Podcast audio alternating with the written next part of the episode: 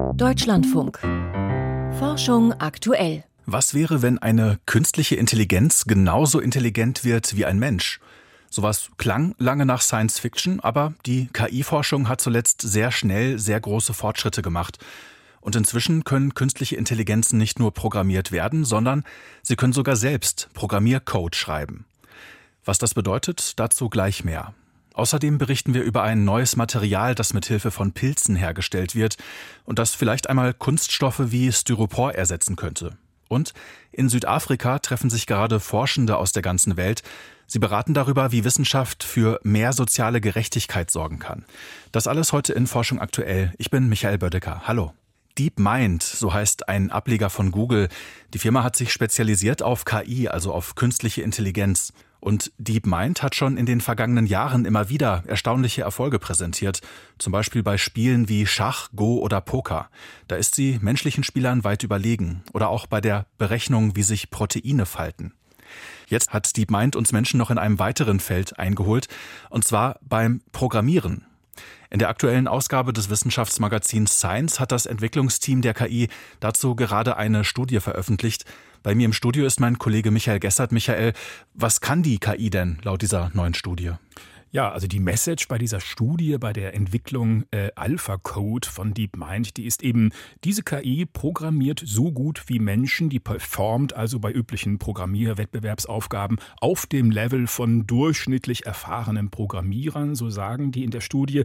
Es gibt da eine äh, Plattform konkret im Internet, die heißt Codeforce und da findet sich ein ganzer Katalog solcher äh, Modellprobleme äh, eben für ähm, Informatiker, für Programmierer.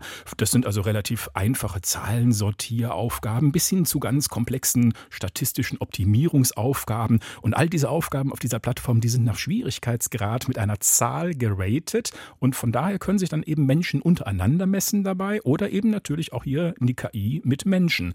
Und das Ergebnis, also AlphaCode kann ganz gut mithalten bei diesem Wettbewerb. Das hatte das Entwicklerteam von DeepMind auch schon im Februar dieses Jahres äh, publiziert. Äh, allerdings diese neue Veröffentlichung jetzt in Science, die ist jetzt offiziell und die ist natürlich jetzt auch peer-reviewed. Und wie funktioniert diese Programmier-KI? Ja, die funktioniert eigentlich nach dem gleichen vollkommen verblüffenden Prinzip wie auch schon bei den bisherigen vom Effekt her unglaublichen KIs mit den Spielen und so weiter. Also die Software bekommt gar keine Regeln oder irgendwie Vorgaben vorgesetzt sondern die lernt von Null an quasi autonom anhand der im Netz verfügbaren Beispiele, in diesem Fall halt anhand von Programmiersprachenbeispielen. Und anhand von diesen Beispielen kann die KI dann auch neuen funktionierenden Code erzeugen?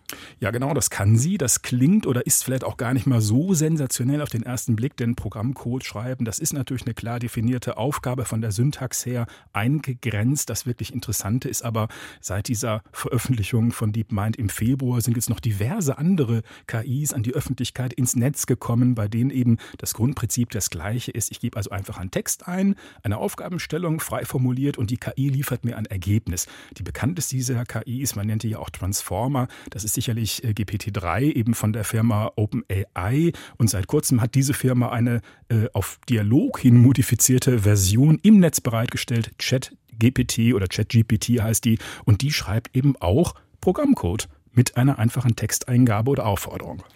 Okay, also nochmal eine andere KI, die Texte schreiben kann und die auch Programmiersprache sprechen kann. Und wie gut kann diese KI Programmiercode schreiben? Ja, das scheint wirklich ein Paradigmenwechsel regelrecht zu sein. Ich habe da gestern drüber telefoniert mit Professor Florian Gallwitz, ist ja Informatik-Prof und eben auch äh, KI-Spezialist an der TH Nürnberg. Er sagt, die Unileitung dort, die überlegt sich gerade, ob die bisherigen Hausaufgaben an die Studenten und Studentinnen, ob die so noch sinnvoll sind, denn die Chat äh, GPT-KI, die könnte die praktisch quasi perfekt lösen. Ja. Und die machen sich an der Uni Gedanken darüber, ob das bisherige Berufsbild der Informatikstudenten und Studentinnen, ob das eigentlich noch wirklich existiert. Denn offenbar kann KI in Zukunft zumindest Standardprogrammieraufgaben eben eigenständig lösen und Code schreiben, der auch funktioniert. Das ist also eine Befürchtung. Eine andere, die dann immer aufkommt, ist, wenn eine KI oder ein Algorithmus kapiert hat, wie Programmieren funktioniert, könnte der sich ja auch selbst verbessern, den eigenen Programmcode optimieren, bis er intelligent wird und dann vielleicht sogar für uns Menschen gefährlich werden? Ja, das ist immer diese Version oder die Vision, die gerade genannt wird. Das ist wahrscheinlich noch lange Science Fiction. Ähm, also Professor Gallwitz hat dazu zu bedenken gegeben, es gibt ja gar kein Patentrezept, was Intelligenz ist, wie man die verbessern könnte, selbst bei uns Menschen nicht. Ich denke mal, dass wirklich disruptive und erstaunliche Potenzial dieser aktuellen KIs, das liegt eben in der Erledigung von anspruchsvollen, aber doch eben Standardaufgaben. Also Texte verfassen, Illustrationen erstellen, Musik schreiben, Programmcode schreiben. Und das hat natürlich dann unter Umständen traurige Konsequenzen für die Menschen, die diese anspruchsvollen Standardaufgaben bislang erledigt haben. Eine künstliche Intelligenz kann inzwischen so gut programmieren wie menschliche Programmierer. Die Information hatte Michael Gessert. Vielen Dank. Wie kann Wissenschaft für mehr Gerechtigkeit sorgen und wie kann auch die Wissenschaft selbst noch gerechter werden, sodass mehr Menschen teilhaben können an wissenschaftlichen Erkenntnissen? Und was muss sich ändern, damit es auch innerhalb der Wissenschaft gerechter zugeht? Um solche Fragen geht es gerade bei einem großen Wissenschaftstreffen beim World Science Forum in Südafrika, das heute Abend zu Ende geht. Aus Kapstadt berichtet Michael Stang.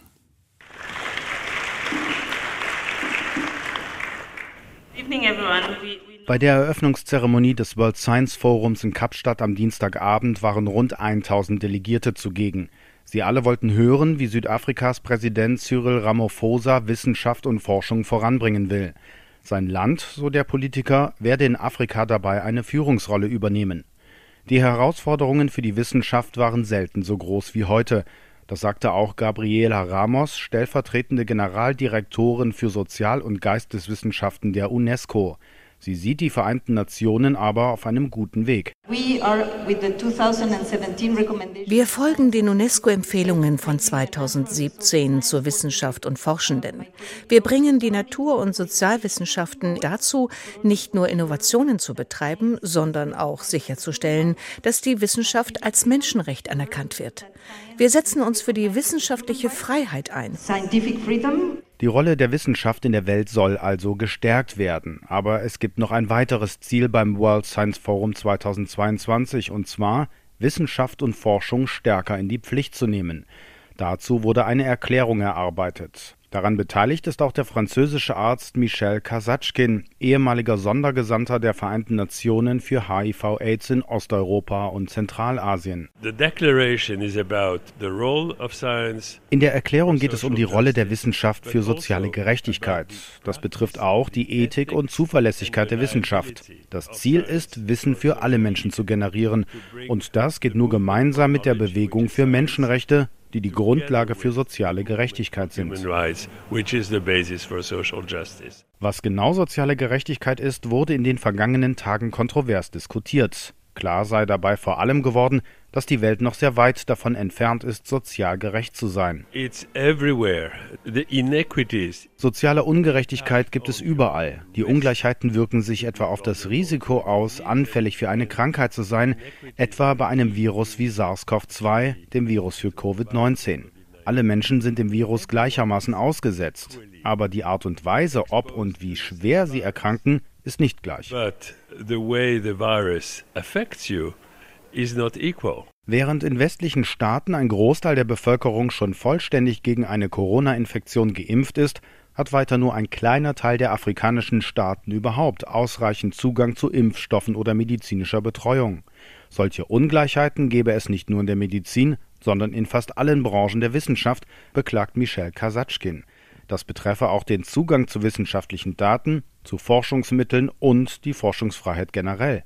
Deswegen müsse die Welt hier in Kapstadt nicht nur eine Erklärung verabschieden, sondern deren Forderungen auch beherzigen. Ich sehe es als eine Erklärung der wissenschaftlichen Gemeinschaft. Ich sehe es auch als notwendigen Dialogprozess der Wissenschaft mit der Politik, mit der Gesellschaft, den Medien, mit allen Beteiligten. Die Wissenschaft war zu lange in ihrem Elfenbeinturm und hat als eine Art Eliteclub die Welt ignoriert, anstatt ihr wirklich zu helfen.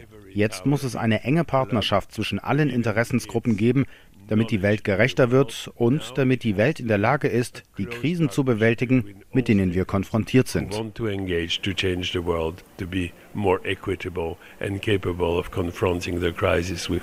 Soziale Gerechtigkeit kann nur durch kluge, evidenzbasierte Wissenschaft und fundierte Politikgestaltung erreicht werden, so Michel Kasatschkin. Am Ende steht die World Science Forum Declaration, die heute Abend bei der Schlusszeremonie vorgestellt und verabschiedet werden soll. Bindend ist sie nicht, somit wird es nur bei einem Appell bleiben. Forschende wünschen sich mehr soziale Gerechtigkeit. Ein Beitrag von Michael Stang. Pilze sind vielfältig. Sie können viel und wir Menschen können auch viel mit ihnen anstellen. Man kann sie essen, wobei das, was man isst, das ist dann nur der Fruchtkörper. Die unzähligen winzigen Pilzwurzeln können noch viel mehr, zum Beispiel neue Materialien herstellen. Heute Abend wird ein solches neues Material getestet, und zwar auf einer Theaterbühne in München. Dort hat ein Stück Premiere, bei dem ein Teil der Kulisse aus genau so einem Pilzwerkstoff gemacht worden ist, statt wie sonst üblich aus Styropor. An dem Experiment mitgewirkt hat Annette Werner. Sie ist Bioverfahrenstechnikerin an der TU Dresden. Mit ihr habe ich vor der Sendung darüber gesprochen, was das für ein Material ist. Ja, das Material, was wir hergestellt haben, das ist recht porös, es ist äh, leicht, es ist nicht so schwer es ist nicht brennbar und äh, es besteht vorwiegend eben aus Holzhackschnitzeln, die mit Pilzmyzel miteinander vernetzt worden sind. Das heißt, Sie haben zunächst dieses Material aus Holz und da wächst dann der Pilz hinein oder wie kann ich mir das vorstellen? Ja, das ist, man, man nimmt einen also Holzhackschnitzel, also Holzspäne und noch ein paar Zusatzstoffe und äh, dieses Material wird zuerst keimfrei gemacht und dann setzen wir diesen Pilz in dieses Substrat, wie wir das nennen, hinein. Und dann wächst der Pilz in Verbindung natürlich auch mit Feuchtigkeit in das Material hinein und dabei verbindet er diese Späne miteinander. Und wenn wir das dann später trocknen, das ist ein ganz wichtiger Prozessschritt, dann entsteht dieses leichte Material. Wenn ich das Leuten zeige, das Material, die sagen, das ist wie so eine Reiswaffel, fasst sich wie eine Reiswaffel an. Und dann hat man dieses reiswaffelartige Material. Wie bringt man das dann in die richtige Form? Also jetzt im Theaterstück zum Beispiel ist daraus ja ein sechs Meter hoher Baumstamm geformt worden. Wie macht man das dann? Also man muss immer eine Form vorgeben. Wir haben also eine Negativform für dieses Bauteil, was wir herstellen wollen. Und in unserem Fall sind das große Rohre gewesen, die wir verwendet haben, die wir gefüllt haben.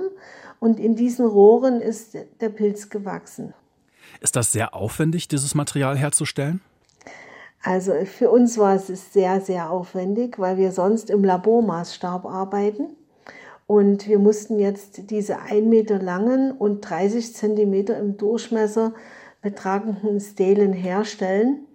Und diese Menge Material, das war für unser Labor schon eine Herausforderung. Das ist also ein gewisser Aufwand, aber gibt es auch Vorteile, wenn man dieses Material einsetzt im Vergleich zu Styropor zum Beispiel? Das Material ist zu 100% kompostierbar. Also so wie wir die Stelen hergestellt haben, kann man sie äh, sofort auf den Kompost geben. Und das ist der Vorteil.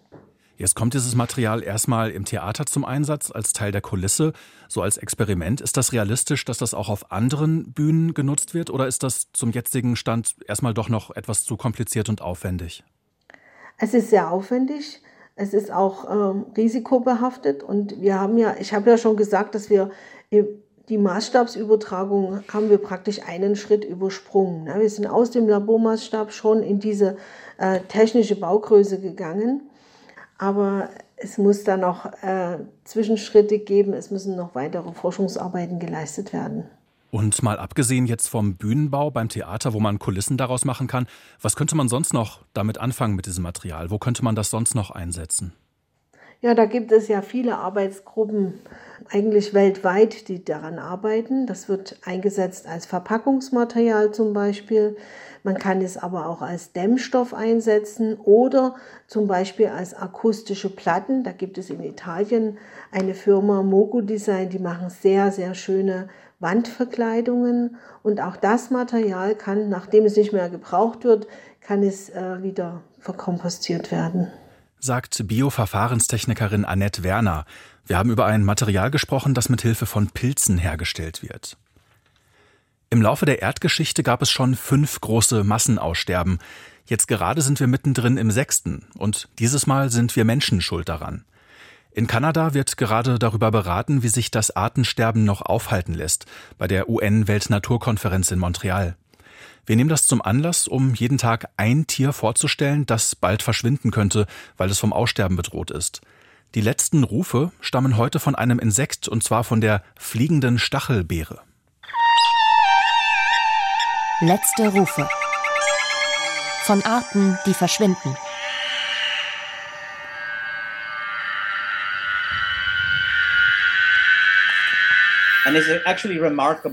Was wirklich bemerkenswert ist, wenn man in ihrer Nähe ist, ist es fast ohrenbetäubend.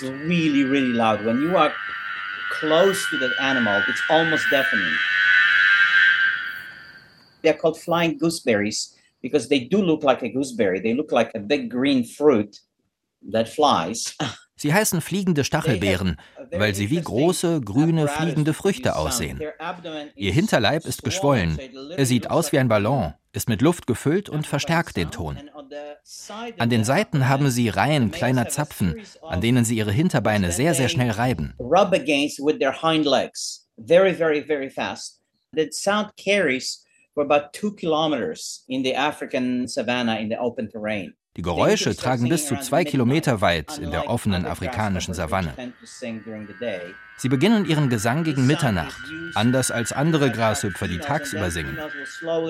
Die Männchen locken mit den Rufen Weibchen an. Manche ähneln den Weibchen und statt selbst zu singen, denn das ist eine riskante Angelegenheit, denn natürlich hören das nicht nur die Weibchen, sondern auch Fressfeinde und Parasiten. Statt selbst zu singen, treiben sich diese Satellitenmännchen bei den singenden Männchen herum und versuchen, die Weibchen abzufangen und wegzuschnappen. My name is Peter Naskreki. Ich bin Peter Nescracky vom Gorongosa Nationalpark in Mosambik. Ich erforsche diese Insekten seit fast 30 Jahren. Als ich das Geräusch das erste Mal gehört habe, ging ich ihm nach und fand schließlich dieses Tierchen. Ich war wirklich froh, weil ich von ihrer Existenz wusste. Aber da bekam ich sie zum ersten Mal zu Gesicht, dort in Südafrika.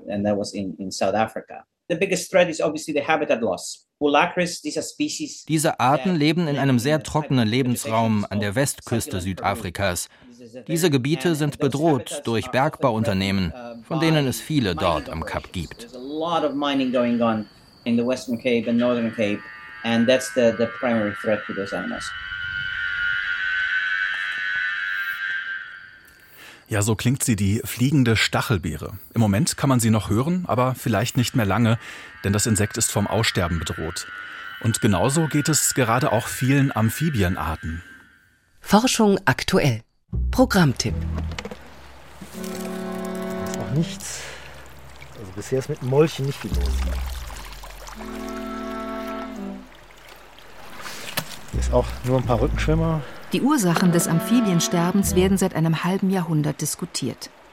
Doch von Kontinent zu Kontinent breitet sich die Todeszone weiter aus. Weil die Art gibt es hier oder gab es hier. Und ich hoffe, es gibt sie noch. Chronik eines angekündigten Todes. Über das globalisierte Amphibiensterben. Wissenschaft im Brennpunkt. Am Sonntag um 16.30 Uhr. Und jetzt gibt's noch die aktuellen Meldungen aus der Wissenschaft, heute von und mit Lukas Kohlenbach. Auch Nichtsportler können ihr Sterberisiko senken. Schon alltägliche Aktivitäten, wie schnell zu einer Bushaltestelle zu gehen oder besonders energisch Hausarbeiten zu machen, könnten vergleichbare Effekte erzielen wie Sport in einem Fitnessstudio oder bei einem strukturierten Training, schreibt ein internationales Forschungsteam in der Fachzeitschrift Nature Medicine. Für ihre Studie nutzten sie Daten der UK Biobank.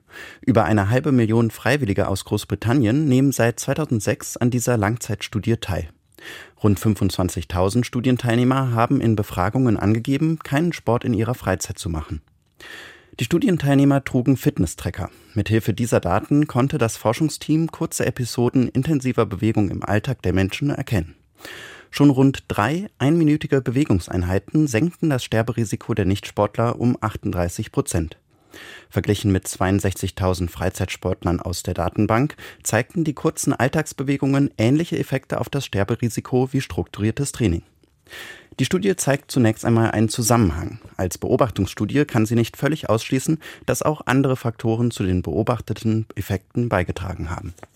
Viele Bakterien sind inzwischen gegen Antibiotika resistent. Acinetobacter-Keime beispielsweise, die häufig über den Blutstrom Infektionen im ganzen Körper auslösen, sind schon in über der Hälfte aller Fälle resistent gegenüber Antibiotika. Auch die Erreger der Geschlechtskrankheit Gonorrhoe oder Bakterien, die Blasenentzündungen auslösen, sind häufig resistent. Die Daten stammen aus einem Bericht des Antibiotikaresistenzen-Überwachungssystems der Weltgesundheitsorganisation. Die WHO hat das System in den vergangenen Jahren deutlich erweitert. Die Raten sind zwar hoch, waren zum Teil aber seit 2017 konstant. Für ein paar Bakterienstämme gab es 2020 jedoch einen Anstieg um über 15 Prozent gegenüber 2017. Der Bericht fordert mehr Forschung darüber, ob häufigere Krankenhausaufenthalte wegen der Covid-19-Pandemie dazu beigetragen haben könnten. Intensive Landwirtschaft verändert die Gene von Unkraut. Und das nicht nur auf den Feldern selbst, sondern auch in umliegenden Gebieten. In der Fachzeitschrift Science stellt ein Forschungsteam genetische Analysen der in Nordamerika verbreiteten Pflanzenart Wasserhanf vor. Sie vergleichen Proben von heute mit historischen Exemplaren, die bis ins Jahr 1820 zurückreichen. Genetische Varianten, die dem Unkraut helfen, auf Feldern zu überleben, hätten insbesondere mit Aufkommen der intensiven Landwirtschaft in den 1960er Jahren zugenommen, schreiben die Studienautoren. Die Pflanzen auf den Feldern könnten so Trockenphasen besser überstehen, wüchsen schneller und seien resistent gegenüber Unkrautvernichtungsmitteln. Wasserhanfpflanzen in natürlichen Lebensräumen zeigen diese genetischen Varianten seltener, aber selbst dort sind sie zu finden. Vor rund 10 Millionen Jahren bildete sich relativ plötzlich der nördliche Teil des Hochlandes von Tibet aus. Während für den südlichen Teil schon mehr Daten aus Gesteinsschichten und Fossilienfunden vorlagen, war für den nördlichen Teil bislang nicht bekannt, wann er sich erhob. Ein chinesisches Forschungsteam untersuchte nun das Vorkommen von Pollen bestimmter Nadelbaumarten zu unterschiedlichen Zeitpunkten der Erdgeschichte. Die Nadelbaumarten leben nur in ganz bestimmten Höhen. Mithilfe dieser Pollenanalyse zeigen die Forscher im Fachmagazin Science, dass sich das nördliche Hochplateau von Tibet relativ schnell innerhalb von rund 5 Millionen Jahren erhob und vor rund 10 Millionen Jahren fast die heutige Höhe erreichte. Die Höhe der Region hat einen großen Einfluss auf die Entstehung der Monsunregenfälle in Asien. Mit den neuen Erkenntnissen können Wissenschaftler Modelle dazu, wie sich das Klima im Laufe der Erdgeschichte in Asien verändert hat, jetzt verbessern. Diesen Sonntag soll die Mondmission Artemis 1 auf die Erde zurückkehren. Die unbemannte Orion-Kapsel wird gegen 18.40 Uhr mitteleuropäischer Zeit im Pazifik landen. Taucher sollen sie dann aus dem Wasser fischen und in den Hafen von San Diego im US-Bundesstaat Kalifornien bringen. Mit der unbemannten Mission Artemis 1 hat die US-amerikanische Raumfahrtagentur NASA die Technik getestet, mit der wieder Menschen zum Mond fliegen sollten. Sternzeit 9. Dezember. Der Raketengeist am Himmel der Raumstation. Startet eine Rakete ins All, so erstreckt sich die Säule der Abgase bis in weit über 100 Kilometer Höhe. Durch die starken Winde in der oberen Atmosphäre verweht die Rauchfahne oft zu einem bizarren Zickzackgebilde. Oben an der Spitze fächert die Rauchsäule immer mehr auf. Beim Flug durch die dichten unteren Schichten unserer Lufthülle sind die Flammen und Abgase der Triebwerke noch sehr eng gebündelt, ähnlich einem Zapfen. Weiter oben verbreitert sich der Ausstoß fast zu einem Halbkreis, denn es gibt kaum noch Luftteilchen, die die Ausdehnung des Abgases behindern. Besonders spektakulär erscheint die Rauchsäule eines Starts beim Blick von der Internationalen Raumstation. Deren Besatzung kam im September beim Start einer Soyuz-Kapsel mit zwei Russen und einem Amerikaner an Bord in den Genuss dieses Schauspiels. Die Fotos des NASA-Astronauten Bob Heinz zeigen über der roten Dämmerung am Erdhorizont die gezackte Rauchfahne im Gegenlicht vor bläulichem Himmel. Fast scheint es, als stehe ein riesiger Geist im All, den man am Boden aus einer Flasche gelassen hat. Man könnte diese Erscheinung auch für ein Menetekel halten, für ein gewaltiges Totenhemd am Firmament. Dieses fast betörende Schauspiel währt nicht lange. Nach wenigen Minuten gerät es außer Sicht der um die Erde rasenden Raumstation. Es löst sich auf und verschwindet fast so schnell, wie es entstanden ist. Die auf dieser Rauchsäule gestartete Soyuz-Kapsel erreichte wenige Stunden später sicher die internationale Raumstation.